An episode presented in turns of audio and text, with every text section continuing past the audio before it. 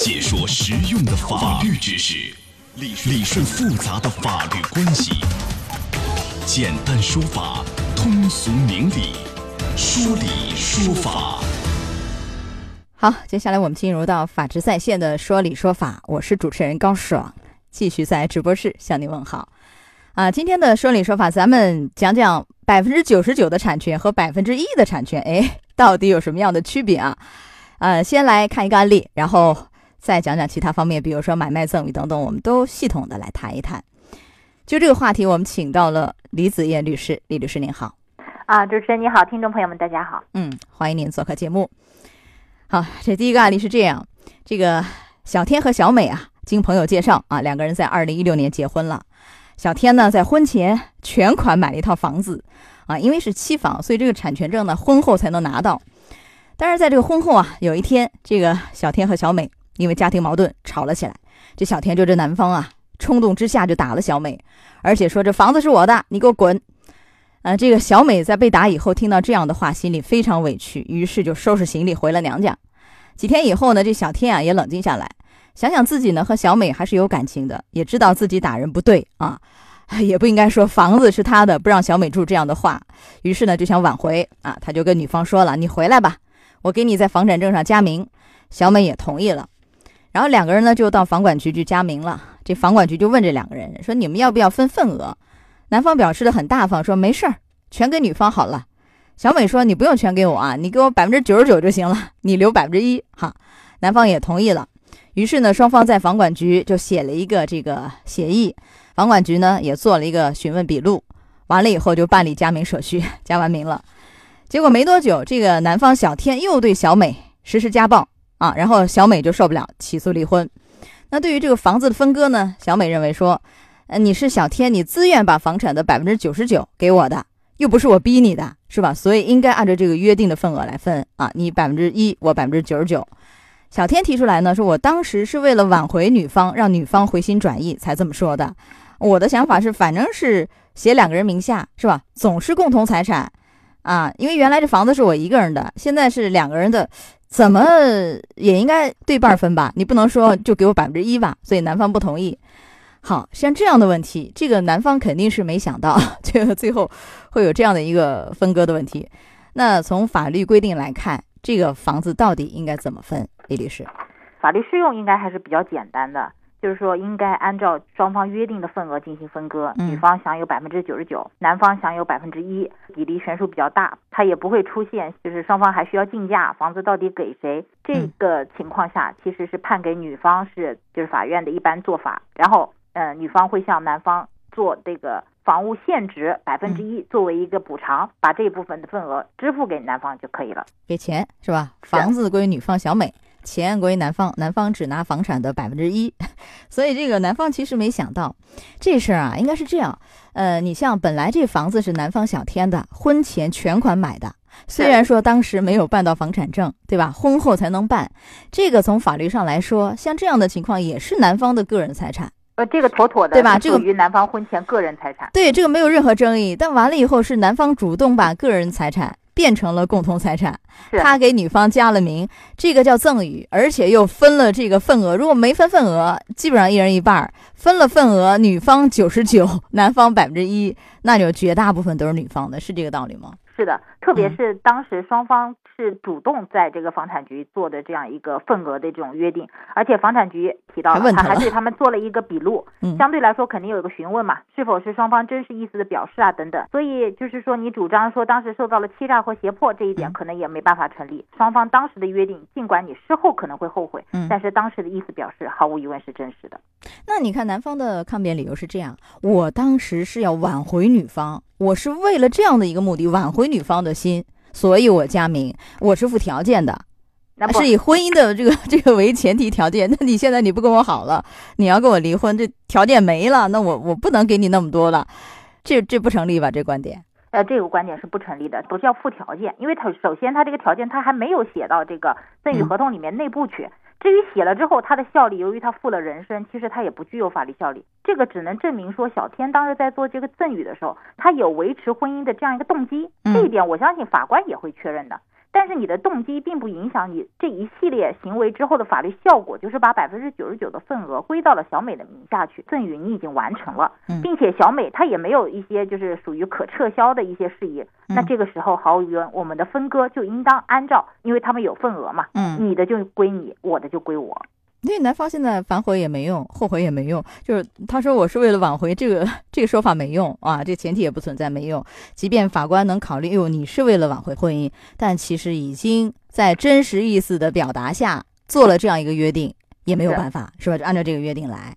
对，嗯，所以从这个案件我们可以看到，就是夫妻双方这个协议啊，这个约定啊非常重要，是对吧？这个男方的一个决定，导致他损失就上百万。嗯，就感情虽然说不能用金钱来衡量，但是有必要认识自己的行为在法律上的意义。我在做这个决定意味着什么？这个要了解法律，而且要想清楚以后三思以后再行，是吧？您提示一下这个案件给我们的一些反思。小天在处理这个财产和感情这个关系上的时候，他没有做到一个很理性的思考，就是你在做出任何赠与决定也好，或者是财产约定也好，你都要考虑到咱们最后有一个法律效果是什么，法律的后果是什么。一方面是财产的归属性质可能做了一个变化，另外一方面可能意味着我们在后面如果婚姻出现问题的时候，我在财产分割上会处于一个不利地位，因为现在很多房价比较高，很多是举家庭之力。去给孩子在婚姻前添置了一套房屋。嗯，如果在这种情况下，在由于他的擅作主张以及很轻率的一些举动，嗯，可能会导致的是一个整个家庭财产的一个巨额的流失。被感情冲昏头脑的时候啊，做出任何的决定，第一方面是考虑后果，第二方面你如果对后果不清楚的话，做到多听多问。我相信在房产局他在做这个更名的时候，房产局的人一定也会问他。这个你知不知道这个后果？九十九就归了他，但他到当时肯定没有考虑到这个后果意味着就是双方关系一旦破裂，我就要真金白银的把这个房子就拱手相让，是通通给了对方。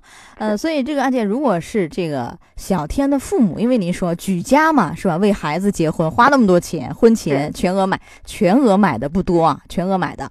那父母如果看不下去了，父母 觉得这事儿不能接受，全家的心血，全家的这个血汗钱，结果男方这样的一个举动跪了女方了，父母提出来不行，这个其实也已经于事无补了，是不是？也没办法了，是吗？是于事无补。如果说这个父母在之前就双方之间他有一个就是借贷关系，因为有一些父母嘛，他会说这个。啊，我给你买了房子，因为款项比较大，可能让他出一个借条啊，或者什么。但是由于这套房，它还是一个个人婚前购买，对呀，和女方这个借借贷还是跟夫妻关系没有关系，除非这个当时做的很周到，让小美也在借条上签了字。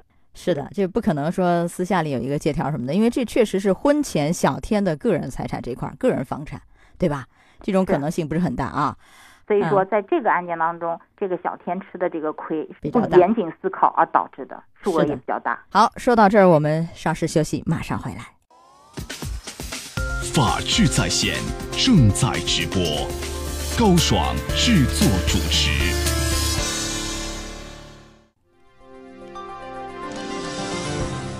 小伙婚前全款买房，离婚时百分之九十九的房产被判给女方，咋回事儿？拥有百分之九十九的房屋产权，拿百分之一的产权没办法。法治在线继续为您讲述。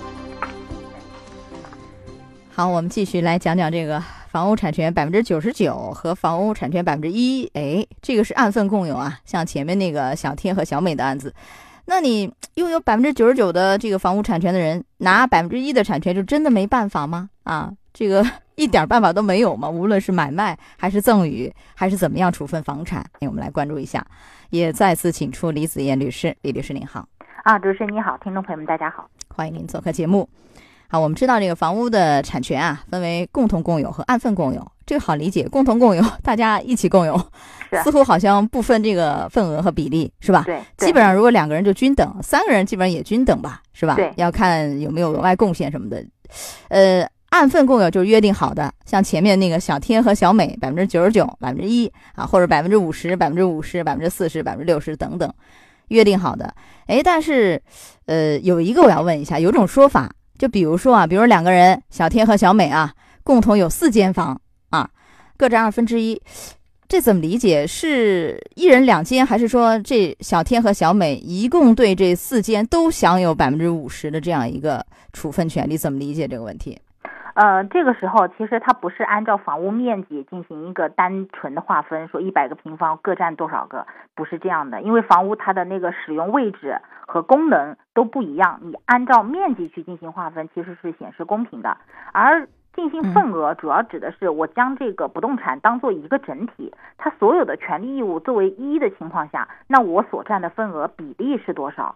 这个实际上是类似于像一个就是画大饼，我在其中占多少份额，而不是简单的一个面积比例问题。不是说小天两间，小美两间，一共四间，不是这么说，并不是，而是说他们两个人总共就是每个人都占这四间房的百分之五十，都可以对这四间房的这种总额的百分之五十来进行处分，是吧？啊，那我们来看一个案例，然后您给分析一下，好吧？好的。呃，在这个案例里，我们暂且以张三和李四来分，然后我们再再套用小美和小天这个案例啊。张三和李四呢，按份共有，哎，一套商品房。张三呢，享有这个房屋百分之九十九的产权，李四享有百分之一的产权。两方呢，一直是和谐相处。结果今年这个张三啊，因为要到外地工作，想把这个房子给卖了。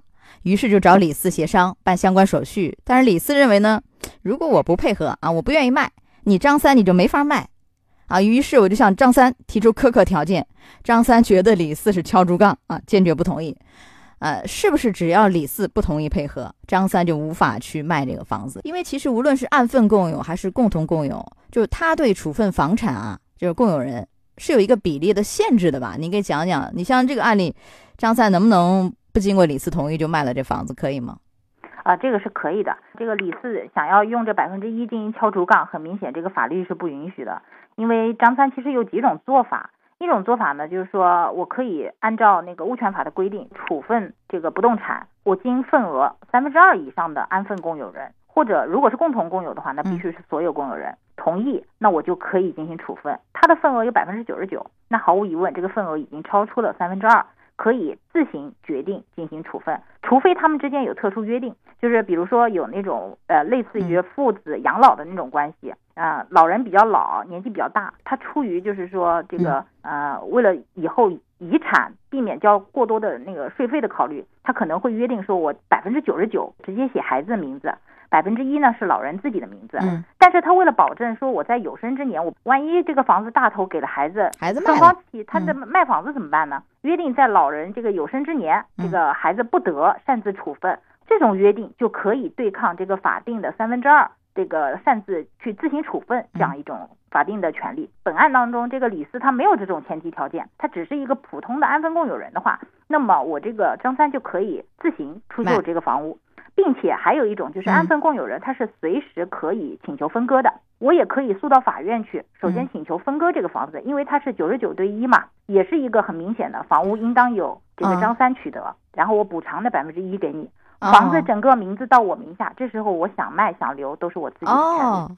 就是我可以，因为我占大头，百分之九十九，所以你不配合我可以，一个我可以擅自卖，是吧？不经过你同意我也能卖。另外一个我干脆就到法院就。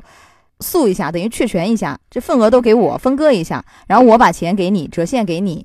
对，那如果全是我的，百分百是我的，那我就想怎么样怎么样卖赠与是吧？怎么样都可以。因为因为张三在处理这个问题的时候，他就要看他自己到底想做什么。如果他仅仅是为了出售的话，那么他自行出售就不用转名，这个很明显是效率更高。但是如果比如说我要出租，你不给我出租，嗯，我要自行住，你跟我捣乱，那在这种情况下，我可能就把权益全拿回来，可能是一个更直接的方法。哦，就干脆就分割一下，都成为我的。哎，那我们就套用前面那个啊，小美和小天的案例，因为刚刚讲张三和李四，他们两个不是什么夫妻关系，是吧？两个朋友一一起共同按分共有。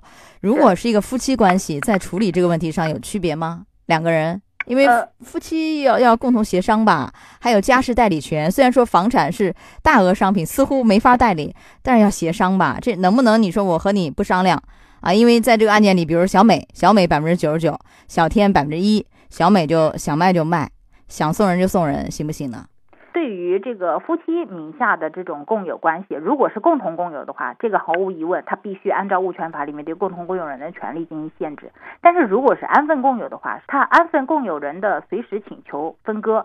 随时请求出售的这种权利，他没有说对夫妻关系进行一个限制。他既然是安分共有人，也就是说这个不动产他们是分了份额的，就是你的名下的是你的，我的是我的。这个其实是一种，呃，我们虽然没离婚，我们虽然没到财产分割这一步，但是我们对财产的性质做了一个约定。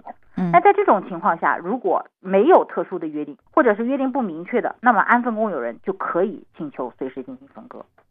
那我随时进行分割，就我可以把我那一份儿，给我百分之九十九，我就可以卖掉，对对吧？我都可以随便处分了，等于这意思，就是不离婚的情况下嘛，对吧？我处分我的那一份的房屋产权和你不相干，百分之一你留着，我这百分之九十九我可以卖给一个人，也可以卖给两个人、三个人，可以的吧？转让都可以的，可以的，因为物权法对这块是没有限制的。啊，也不要经过另外一方同意，是吧？他他肯定也知情，因为他阻止不了嘛。他的份额是百分之一，他不到三分之一以上，所以他没办法阻止。他没法阻止，那他不知道行不行呢？不知情能不能事后以我不知情你就不能卖为由，把它讨要回来？这也不可以吧？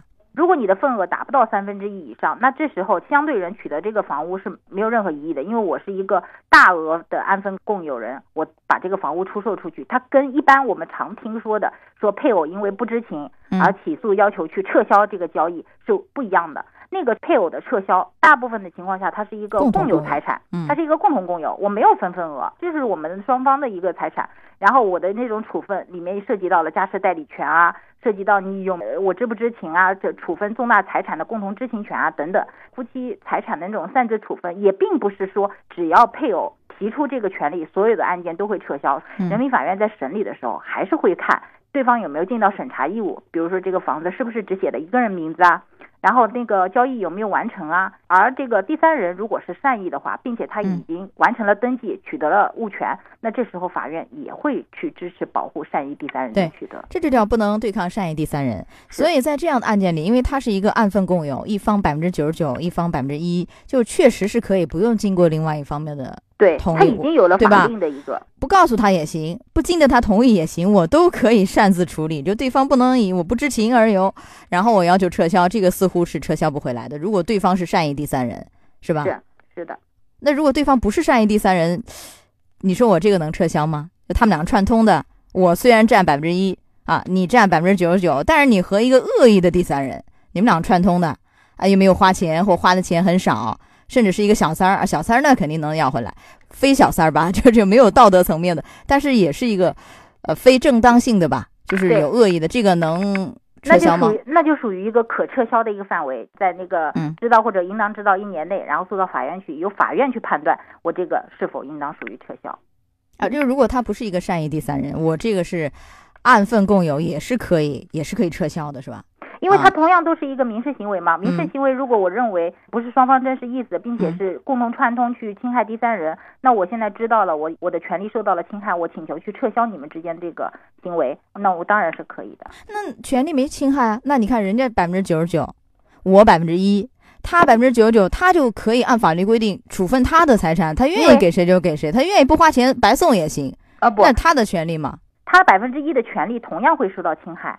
如果说是赠与，或者是就是低于市场价值五百万的房子，你硬是就在我不知情的情况下，然后我也不同意，你就以三百万你就转让了。出现了一个明显的落差，那我要求进行撤销，这也是我的一个法定。你如果转给小三，那你也是违背公序良俗，我当然是属于一个可以进行撤销的一个范围。就是虽然我的份额很小，可是我的权利在。但是他转让的是他那百分之九十九啊，你那百分之一他没给你转让啊，那他那百分之九十九他爱多少钱多少钱，跟你百分之一有什么相干呢？但是他转让的是整个房屋的产权啊，他不可能说我只转让我那百分之九十九啊，就是物权法那个规定指的是这个份额三分之二以上的人，他就可以进行这个呃不动产的一个处分。我处分的是整个，我不可能只把我那九十九转让，我只是说我可以把所有的一起都转让，为了保证这个不动产可以在市场上流动起来，避免出现说我百分之一的人我卡着那九十九，我不让他转，他是避免这种情况。啊，所以我伤害了百分之一的，对啊，这样说就通了。好，那我们再设想一下，因为前面讲的都是这个买卖啊，我房子卖了啊，赠与呢？赠与是不是也是一样的道理呢？和这个买卖，就我想把我这百分之九十九，或我把我这房产送给谁，也是一样的道理吗？是，呃，咱们要注意啊，物权法里面说到这一条的时候，它讲的是处分共有的不动产，包括了这个赠与以及买卖，它只是不同的处分方式而已。那道理是一样的，是吧？好，另外还有提示没有？在这个百分之九十九，你持有这么大份额的时候，和百分之一的这个份额，在注意方面，您觉得还要不要额外？做些约定还是怎么处理更合适？对双方权益更有保障。如果是份额比较大的这一边，你如果想要保证自己的权利的话，那么你要明确，就是不存在说对方不同意，你的权益就没办法行使这一点。这个法律上你的权利你要知道。第二，我们要提示的是份额比较小的一方，就如果你的份额已经低于三分之一了，那在这种情况下，你想要维持住你对这个房屋的使用，或者是你不希望这个房子在你不知情的情况下被擅自出售、被处分。那这时候你们跟双方之间要做一个特别的约定。好的，到这儿结束我们的说理说法。法治在线，高爽制作主持。节目收听时间：首播 AM 七零二江苏新闻综合广播十六点到十七点，复播 FM 九十三点七江苏新闻广播二十二点三十到二十三点，次日两点到三点。想咨询法律问题和主持人高爽互动，请下载大蓝鲸 APP 到高爽的朋友圈，节目微信公众号江苏台法治在线，网络收听方式江苏广播网三 W 点 VOJS 点 CN，智能手机下载大蓝鲸 APP 或者蜻蜓软件搜索江苏新闻综合广播法治在线，可随时收听。